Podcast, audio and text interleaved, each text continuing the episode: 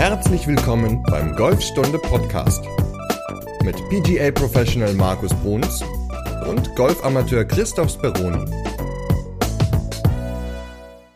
Folge 133. Heute geht es um den Rhythmus beim Putten. Moin Markus. Moin Chris. Der Rhythmus der Mitmus, ja, sehr lustig. Nein, ja, es geht um den Rhythmus. Der Rhythmus beim Putten, Rhythmus an sich ist ja ein ganz, ganz wichtiger Faktor bei uns im Sport oder in unserem Sport, wie auch in vielen anderen. Viele reden ja immer davon, viele Spitzensportler, Hochleistungssportler, ah, ich habe meinen Rhythmus nicht gehabt.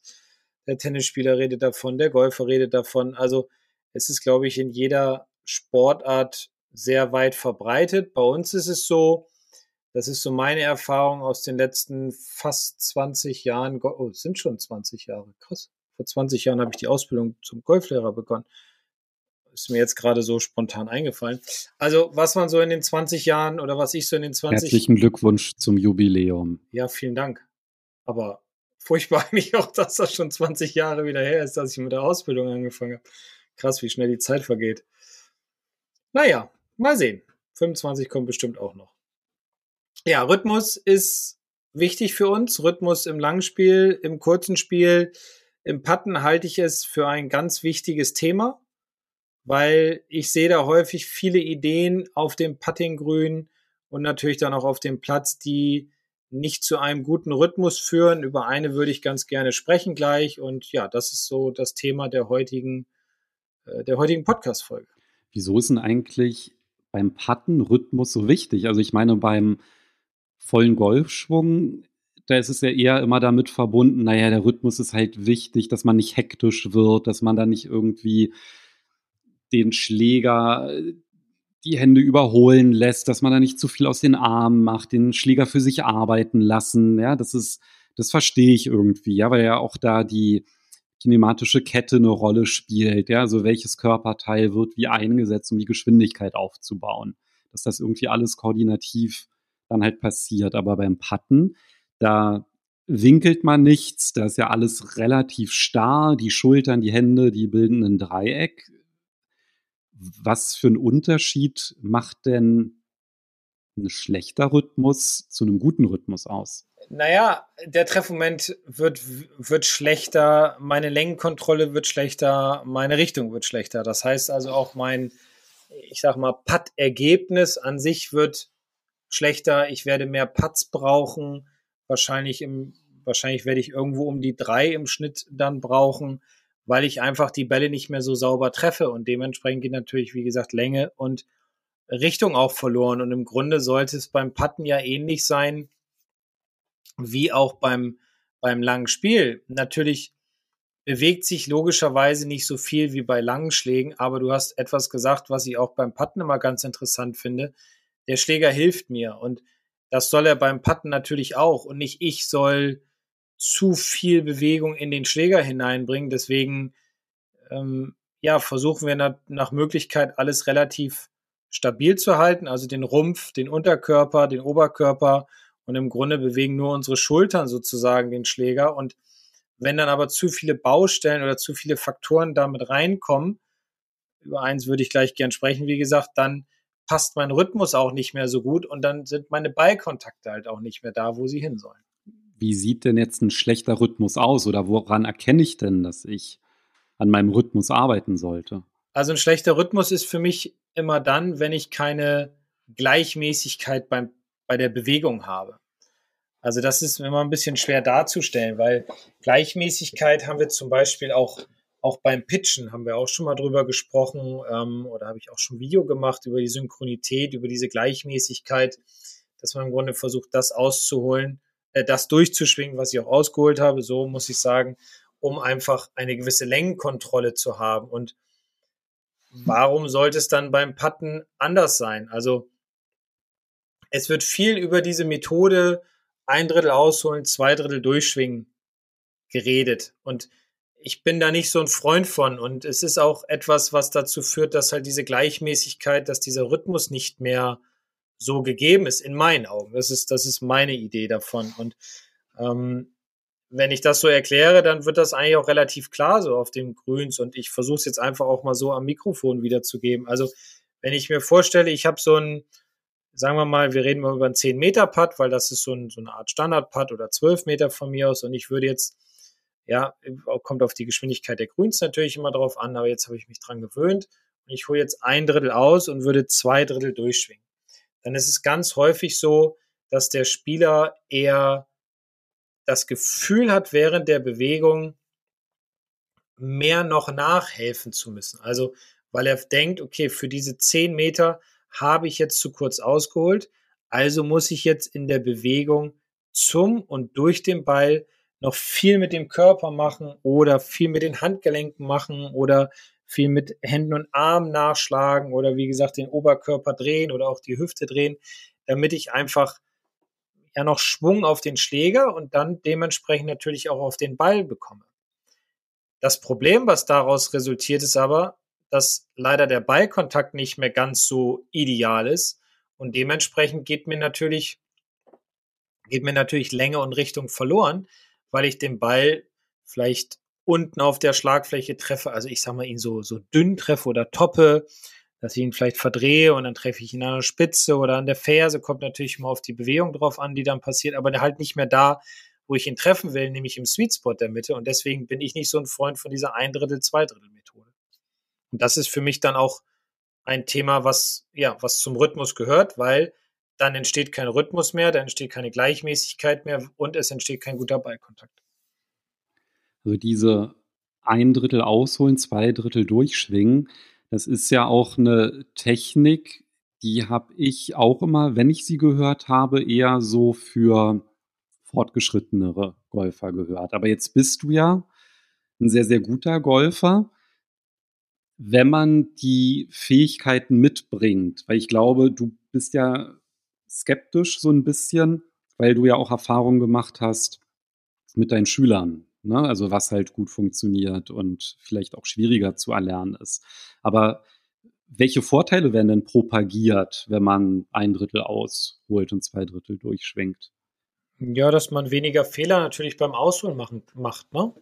Aber dafür entstehen in meinen Augen halt mehr Probleme über den Körper. Und wenn ich jetzt viel Fernsehen gucke und gucke, also viel Golf im Fernsehen gucke, dann sieht das für mich nicht so aus, als wenn da irgendwie viel über ein Drittel, zwei Drittel gepattet wird, sondern zum Beispiel einer der, der besten Putter, Tiger oder auch ein Rory McElroy, die sind eher so Putter, wo sie, oder auch ein Jordan Spieth, der ja auch sehr, sehr gut puttet, ähm, die sind eher so Putter, die eher tendenziell einen Tick mehr ausholen, dafür weniger durchschwingen, um einfach mehr Stabilität in die Schlagfläche zu bekommen, um mehr Stabilität im Körper zu haben, um den Ball besser zu treffen, den Ball gut auf die Reise schicken zu können, dass der halt auch seine Linie hält, dass die Schlagfläche halt stabil ist und sich nicht so viel verdreht. Und ich sehe halt auch keinen Spieler auf der Tour, der viel mit dem Oberkörper arbeitet, sondern die arbeiten halt alle aus den Schultern heraus.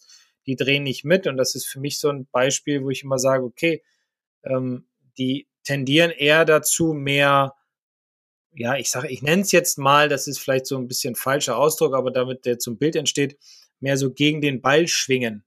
Ja, also nicht so viel durch den Ball hindurch, sondern mehr so gegen den Ball schwingen. Und das ist für mich mehr so diese Idee der Gleichmäßigkeit, beziehungsweise eher so zwei Drittel, ein Drittel. Ja, wodurch einfach wesentlich mehr Stabilität entsteht. Und übers Ausholen kommt halt Geschwindigkeit und über den Treffmoment. Und ähm, dementsprechend kann man auch darüber die Länge kontrollieren. Warum übers Durchschwingen? Jetzt hast du gesagt, woran ich das ganz grob erkennen kann, ob das mit dem Rhythmus passt oder nicht. Also wenn ich nicht so konstant patte, vielleicht hilft es ja auch mal, das auf Video aufzunehmen und halt mal so zu gucken, wie weit man ausholt und durchschwingt. Ich kann mir auch vorstellen, dass wie beim normalen Golfschwung da vielleicht auch manchmal das Gefühl trügt. Ja, auf jeden Fall.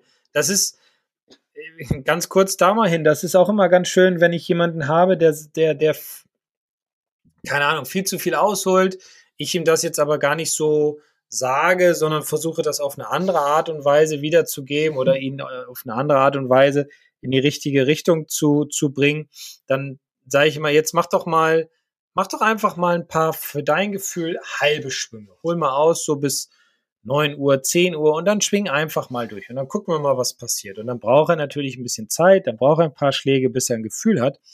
Und nach, sagen wir mal, 10, 12 Schlägen zeige ich ihm dann mal seinen Schwung und dann zeige ich ihm mal seinen Treffmoment und ich zeige ihm auch noch seine Länge und die Schlagflächenstellung. Das kann man ja auf dem Trackman beim langen Spiel sehr gut machen. Und dann ist er richtig erschrocken, wenn er sieht, oh, jetzt habe ich ja doch relativ weit ausgeholt, aber ich war nicht so weit wie vorher, sondern ich war eigentlich in der idealen Position. Gefühl war aber, ich hole wesentlich kürzer aus. Was jetzt sogar noch positiver sich auswirkt, ist, dass er einen wesentlich gleichmäßigeren Durchschwung dadurch bekommen hat. Der Körper bewegt sich beim langen Spiel besser, der Ballkontakt ist besser und das Erstaunliche ist, der Ball fliegt sogar in den meisten Fällen wesentlich weiter, weil einfach der Ballkontakt besser ist. Und das ist ja ähnlich wie beim Putten auch. Auch da geht es rein um den Ballkontakt, dass ich den Ball im Sweet Spot treffe. Ähm, und dementsprechend tendiere ich oder ist meine Philosophie beim Putten eher zu sagen, übers Ausholen die Geschwindigkeit bekommen, übers Ausholen die Länge zu regulieren. Das sagen wir auch immer und das sagst du ja auch.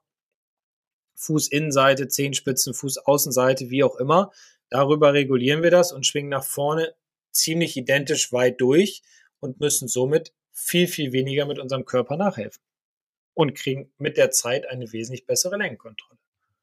Vor allem weniger überlegen. Ne? Man hat einfach weniger Richtig. Faktoren im Kopf. Richtig. Man muss weniger kompensieren. Man steht einfach da und der Schläger hilft einem. Es, ist, es macht das Ganze ein, einfacher. Einfach, einfacher. so, wenn man jetzt einen Rhythmus trainieren möchte und daran arbeiten will, da gibt es ja auch eine ganz gute App, mit der man das sogar zu Hause machen kann. Ja, dem Metronom, ne? Also das ist ja, heißt ja Metronom, glaube ich. Das, das, das vom, vom Klavier, ne, was oben auf der, der Taktgeber. Ja, genau. Also geht natürlich auch ohne App. Also wenn man Metronom zu Hause hat, wenn man gerne musiziert, kann man natürlich dann einfach sein normales Metronom benutzen, wenn man das im Haushalt hat. Ansonsten, wenn man das nicht hat, ist natürlich eine App eine ganz gute Alternative. Gibt es auch kostenlos, kann man einfach auf dem Smartphone runterladen. Und da kann man ja dann den Takt einstellen. Und dann hört man natürlich einen Rhythmus. Genau, da ist ja jeder so ein bisschen anders, deswegen will ich da auch gar nicht so, so einen Takt jetzt vorgeben. Das findet man auch automatisch raus, so ein Viertel, zwei Viertel Takte, wie auch immer. Ähm, das legt man sich halt hin und danach pattet man. Das macht immer Klick, Klack. Und bei Klack muss man dann halt treffen zum Beispiel. Das kann man dann auf alle möglichen Distanzen dann natürlich ausweiten. Und das ist ja auch nicht Klick, Klack. Ja, weil Klick, Klack ist ja so ein ein Drittel, zwei Drittel, weil es ist kurz lang. So, und es ist, wie gesagt, mir ist lieber lang kurz, beziehungsweise gleichmäßig. Wenn man jetzt auf dem Platz ist, darf man natürlich sein Telefon nicht benutzen und diesen Metronom anmachen. Da könnte man zum Beispiel sich immer vorsagen, so leise im Unterbewusstsein oder auch im Bewusstsein 21 und 22, 21 und 22, sodass ich dann bei, bei und im Grunde den Ball treffe. Das kann ich auch für jede Distanz machen. Das kann ich für kurz machen und für lang. Wenn ich kurz mache, mache ich 21 und 22. Wenn ich es jetzt lang mache, ist es 21 und 22. Also der Rhythmus bleibt dadurch immer gleich. Ich habe das jetzt hier nebenbei mal so mit meinen Händen nachgemacht, wie so eine Art Pendel. Ja, und ähm, ja, so ist es dann auch im Grunde auf dem Puttinggrün. Dadurch, dass du ja gesagt hast, ein Rhythmus ist sehr individuell und du willst da nichts vorgeben, wäre die konkrete Übung mit dem Metronom oder der Metronom-App, dass man sich einen beliebigen Takt einstellt, damit startet und dann halt versucht im Takt den Putter hin und her zu bewegen. Genau. Und wenn man halt merkt, boah, das ist mir jetzt aber total hektisch, dann merkt man, hey, okay, Rhythmus ist zu schnell, ein bisschen langsamer einstellen. Wenn man auf der anderen Seite so merkt, boah, ich habe das Gefühl, ich schlafe ja ein, bei, bei der Bewegung halt ein bisschen hochstellen und so kann man sich dem so ein bisschen annähern, dass man erstmal schon mal so eine grobe Ahnung hat, mit welchem Rhythmus man sich wohlfühlt. Und dann kann man das halt auch nutzen, um einfach mal einen Ball zu spielen, um dann halt wirklich so zu gucken, ähm, haut das so hin in, mit dieser Geschwindigkeit, treffe ich die dann gut. Genau. Das hast du jetzt wunderbar wiedergegeben. Und darüber kann man sich dann natürlich ja, richtig schön ein, ein Gefühl erarbeiten für seinen Bewegungsumfang, für seinen Rhythmus, um dann auf den Grüns äh, dieser Welt bestehen zu können. Und das kann man ja prima auf einer Puttingmatte machen. Also Das kannst du auch zu Hause auf der Padmatte mit dem Metronom. Klar, im Winter super Übung für den Winter. Ja, da haben wir ja mal Tic-Tac-Toe gespielt. Da kann man dann auch mal Metro mit dem Metronom arbeiten. Also, das ist natürlich auch eine sehr gute Sache. Ja, auf jeden Fall. Und mit was für einem Takt würdest du da so starten, wenn man das einstellen kann? Also, gibt es da so einen Orientierungswert oder worauf muss ich da achten, wenn ich das einstelle? Äh, ich würde erstmal die Takte so ein bisschen durchgehen und dann merke ich ganz schnell, was so ein gleichmäßiger Takt ist. Also oh, ich bin jetzt ehrlich gesagt, ist das ein Viertel? Ich müsste jetzt die App mal aufmachen und mal selbst nachgucken. Die heißt auch Metronom. Also ich habe jetzt hier, vielleicht hört man es, ich habe jetzt hier drei Viertel mal. Ja, das ist drei Viertel. Und wenn man da jetzt, jetzt muss ich sehen, wie es runtergeht. So länger nicht benutzt, zwei Viertel. Ja, also das wird dann immer schneller. Wenn man auf ein Viertel geht. Das ist dann so. Also da merkt man sofort, das würde gar nicht funktionieren. Also muss man den Takt dann ja dementsprechend anpassen. Da gibt es ja auch viele verschiedene Möglichkeiten bei dieser App, den Takt einzustellen. Also da muss man selbst so ein bisschen mal rumprobieren, das herausfinden, was für einen dann äh, am besten ist. Und jeder hat ja irgendwie ein gewisses Taktgefühl und dementsprechend kriegt man auch ganz schnell, glaube ich, so, ja, sein Gefühl für den, für den Putt halt ganz gut. Kannst du das nochmal ganz konkret machen? Also wenn ich jetzt mir dieses Metronom so einstelle, wie du es am Anfang hattest, das klang ja so vom, so ganz passend jetzt, also für mich jetzt erstmal so akustisch für eine Ausholbewegung. Wo muss der Schlägerkorb wo sein, ich kann mir auch vorstellen, wenn man das halt so ausprobiert, dass man dann nicht so ganz genau weiß, was man da jetzt anstellen soll. Vielleicht kannst ja. du das ja einmal live vormachen. Ja, soll ich jetzt nochmal das anmachen? Also ich habe es ja, jetzt ja, nochmal angemacht. Das ist jetzt drei Viertel. Lass mal eben hören. Ja, ist eigentlich noch zu schnell.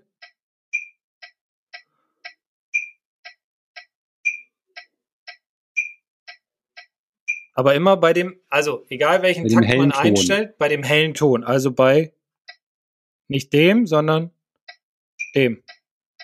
Bing. Genau. Bei diesem Bing.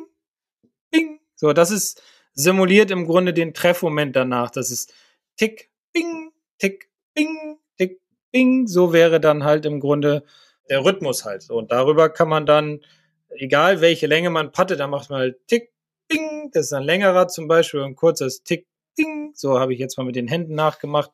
Aber die Bewegung, äh, der, der, der Rhythmus bleibt dann im Grunde immer gleich. Ich lege mir dann dieses Metronom dann auf den Boden, bin an der Puttingmatte ohne Ball. Wenn das Bing macht, schwinge ich quasi halt durch Mhm. Und muss dann halt wieder, immer wenn das, dieses helle Bing kommt, bin ich dann immer genau auf Höhe des, des imaginären Balls mit dem Schläger. Ganz genau. Und dann nach einer gewissen Zeit würde ich es dann auch mit Ball machen. Das ist am Anfang ein bisschen, bisschen merkwürdig, ein bisschen skurril, aber es dauert, lass es fünf Bälle sein, dann hast du da echt einen ganz guten Touch drauf und dann weißt du auch sofort, okay, Bing, und dann sagst du dir das auch immer vor. Dann machst du irgendwann das Metronom aus, sagst dir dieses Bing vor, hast dann deinen Rhythmus, hast dann dein Gefühl und verbesserst somit deine, deinen Putt-Rhythmus und dementsprechend auch deine Putt-Statistik ja, wird besser. Das heißt, wenn ich loslege, ist ja klar, bei dem ersten Bing bin ich halt auf Höhe des Balles und dann muss ich mich irgendwie so einpendeln, dass immer, wenn dieser helle Ton kommt, dass der Putter auf Höhe des Balles ist. Da kann ich mich so ein bisschen einpendeln. Und wenn ich dann im Rhythmus bin und ich merke, hey, das fühlt sich angenehm an, dann ist es ein gutes Zeichen. Wenn mir dann halt dieses Ausholen zu hektisch vorkommt, ein bisschen runtergehen vom Tempo oder halt umgekehrt. Und das hilft dann halt so ein bisschen so seine Wohlfühlzone zu finden. Also diesen individuellen Rhythmus, den man dann halt auch braucht. Ja, ganz genau. Und da ist jeder individuell, ja. Man kann das auch dann jetzt im Sommer oder im, im Herbst oder im Frühjahr auch auf dem Putting Grün natürlich trainieren, auch mit dem Metronom. Und es gibt aber auch noch eine Übung, die finde ich eigentlich ganz cool für Rhythmus und Gleichmäßigkeit beim Putten. Ähm, das ist im Grunde eine Übung, die ist sehr, sehr einfach aufzubauen. Die haben wir auch in unserem ersten gemeinsamen Online-Kurs, nämlich dem Putten, auch äh, mit, mit äh, inkludiert. Und zwar geht es darum, dass man oder man braucht im Grunde einige Tees. Man kann es auch mit drei Tees machen, ist auch kein Problem. Man nimmt sich zwei Tees, die dieselbe Farbe haben und eins, was anders ist. Also sagen wir mal zwei rote und ein weißes Tee. Man richtet sich aber nicht Richtung einem Loch aus, sondern man pattet einfach in den freien Raum herein. Und man braucht drei Bälle. Das weiße Tee steckt man in den Boden und dann kann man die beiden roten Tees jeweils in einem gleichen Abstand links und rechts von dem weißen Tee in den Boden stecken. Da macht man erstmal ein paar Probeschwünge, dass man dann auf Höhe des weißen Tees ansetzt. Man holt aus bis zu dem hinteren roten und schwingt durch bis zu dem vorderen roten. Aber so, dass der Schläger im Grunde, ich sage jetzt mal, wie so eine Art Pendel, ja, von, Seite, von der Seite bis zur anderen Seite sich halt bewegt. Man kontrolliert immer aus dem Augenwinkel, ob ich jetzt tatsächlich bis zu dem ersten roten Tee ausgeholt habe und ob ich auch bis zum anderen roten Tee durchgeschwungen habe. Und wenn man sich darüber so ein bisschen ein Gefühl erarbeitet hat, dann nimmt man sich einen Ball, legt den auf Höhe des weißen Tees und dann macht man diese Bewegung, holt aus bis zum roten und schwingt durch bis zum anderen roten und dann guckt man, wie weit der Ball gekommen ist oder gerollt ist. Dann nimmt man den nächsten Ball, macht dieselbe Bewegung und wenn es gepasst hat, dann liegt der Ball und auch der dritte Ball natürlich, die liegen dann ziemlich nah beieinander. Und das Schöne ist, man kann dann darüber sogar noch herausfinden, wie weit man gepattet hat, indem man dann von dem weißen Tee einfach bis hin zu den Bällen, ja, es einfach abgeht mit seinen normalen Schritten und sagt, okay, das sind jetzt für mich, ich sage jetzt mal fünf Schritte. Ja, dann sind das fünf Schritte, dann weiß ich, wenn ich auf dem Platz bin, ich gehe das ab von dem Ball bis zum Loch, das darf ich ja. Okay, das sind fünf Schritte oder sechs Schritte, dann habe ich so ein bisschen so einen Touch dafür und weiß nach einer gewissen Zeit des Trainings, okay, so weit muss ich ausholen, so weit muss ich durchschwingen, damit ich dann halt meine fünf oder sechs Schritte patten kann. Das ist auch nochmal eine ganz schöne Übung, um eine Gleichmäßigkeit hinzukriegen und um einen ähm, Rhythmus hinzubekommen. Total gute Übung, weil das ja auch das so ein bisschen visualisiert. Ja. Das Ganze. Also durch die unterschiedlichen Farben. Das nimmt man ja auch nochmal anders dann auf. Du hast einfach mehr Sinne, die angesprochen werden und das könnte man ja theoretisch sogar kombinieren, diese Übung mit dem Gate, oder? Weil das Ding ist ja, es ist ja extrem wichtig, dass ich die mittig treffe. Und das kann ja vielleicht auch noch mal so ein bisschen helfen dabei, ob man bei welchem Rhythmus schaffe ich es problemlos durchs Gate zu kommen, wenn man jetzt zum Beispiel auch mit dem Metronom arbeitet, weil die Mittigkeit des Treffens, das haben wir auch schon in, anderen, in einer anderen Folge gelernt, ist ja unglaublich wichtig für die Lenkkontrolle, weil wenn ich den Ball vielleicht zwei Zentimeter nicht mittig treffe, dann ist der auch gleich viel, viel kürzer. Und das kann natürlich extrem trügerisch sein. Und könnte man ja sogar kombinieren. Ne? Ja, könnte man. Man kann sich dann noch zwei weitere Tees da hinstecken oder eins und so dann den Ball zwischen das eine weiße und das andere stecken, dass man dann halt äh, legen, dass man dann halt ähm, wunderbar da durchpatten kann. Das kann man natürlich ganz gut kombinieren. Man kann auch die Startrichtung noch mit kombinieren. Ich würde am Anfang erstmal wenn ich keinen guten Rhythmus habe, würde ich das erstmal ohne das Gate machen. Nach einer gewissen Zeit kann man das dann mit dem Gate machen. Aber wie gesagt, ich finde die Übung eigentlich ganz geil, vor allem wenn man sie in den freien Raum hineinmacht, weil man dann natürlich auch ein Gefühl für den Bewegungsumfang, aber auch für die Distanz bekommt. Und das ist für mich halt Rhythmus, das ist für mich Gleichmäßigkeit beim Patten. Okay, also von der Vorgehensweise mit dem Metronom oder in der Metronom-App so ein Gefühl dafür zu bekommen, was ist denn so eine Geschwindigkeit, bei der ich mich wohlfühle. Dann auf dem Puttinggrün diesen Drill mit den Tees machen, um halt wirklich mal diese Ausholbewegung zu visualisieren, wie weit hole ich aus, wie weit schwinge ich durch gegebenenfalls vielleicht sogar das mal mit einem Video aufnehmen, um nochmal zu kontrollieren, weil du hast ja gesagt, man sieht es so vielleicht aus dem Augenwinkel, ob man dann halt äh, richtig ausgeholt hat, dass man da vielleicht auch nochmal diesen Check hat mit dem Rhythmus. Und wenn man dann denkt, hey, das passt ganz gut, dann vielleicht sogar zusätzlich dieses Gate machen. Also wenn ich jetzt von diesem Gate spreche, das hast du immer so beschrieben, dass man den Putter mittig am Ball ansetzt und dann mit zwei zusätzlichen Tees die so steckt, dass halt wirklich der Schlägerkopf des Putters genau durchpasst. Also, dass wenn man halt im Grunde mit dem Schläger verrutscht und den nicht mittig treffen würde, den Ball, dass man das Feedback über das Tee bekommt. So, und dann hat man, wenn das dann gegeben ist, dann hat man zum einen einen guten Rhythmus, Zum anderen trifft man die Bälle mittig und man hat das Gefühl für die Ausholbewegung. Und das ist ja eigentlich, mehr braucht man ja gar nicht für gute Putts. Nein. Außer Break lesen vielleicht noch, ne? ja, gut, okay. Da gibt es ja den Rolf mit Aimpoint, aber äh, definitiv braucht man da nicht mehr für gute Putts. Ähm, es ist halt wie alles ein, ein Thema des Übens, logischerweise dass man aufs Puttinggrün gehen muss, sich trauen muss, das zu machen, Metronom anmachen oder die Tees in den Boden stecken. Ähm, aber ja, Rhythmus beim Putten ist genauso wichtig wie bei allen anderen Schlägen.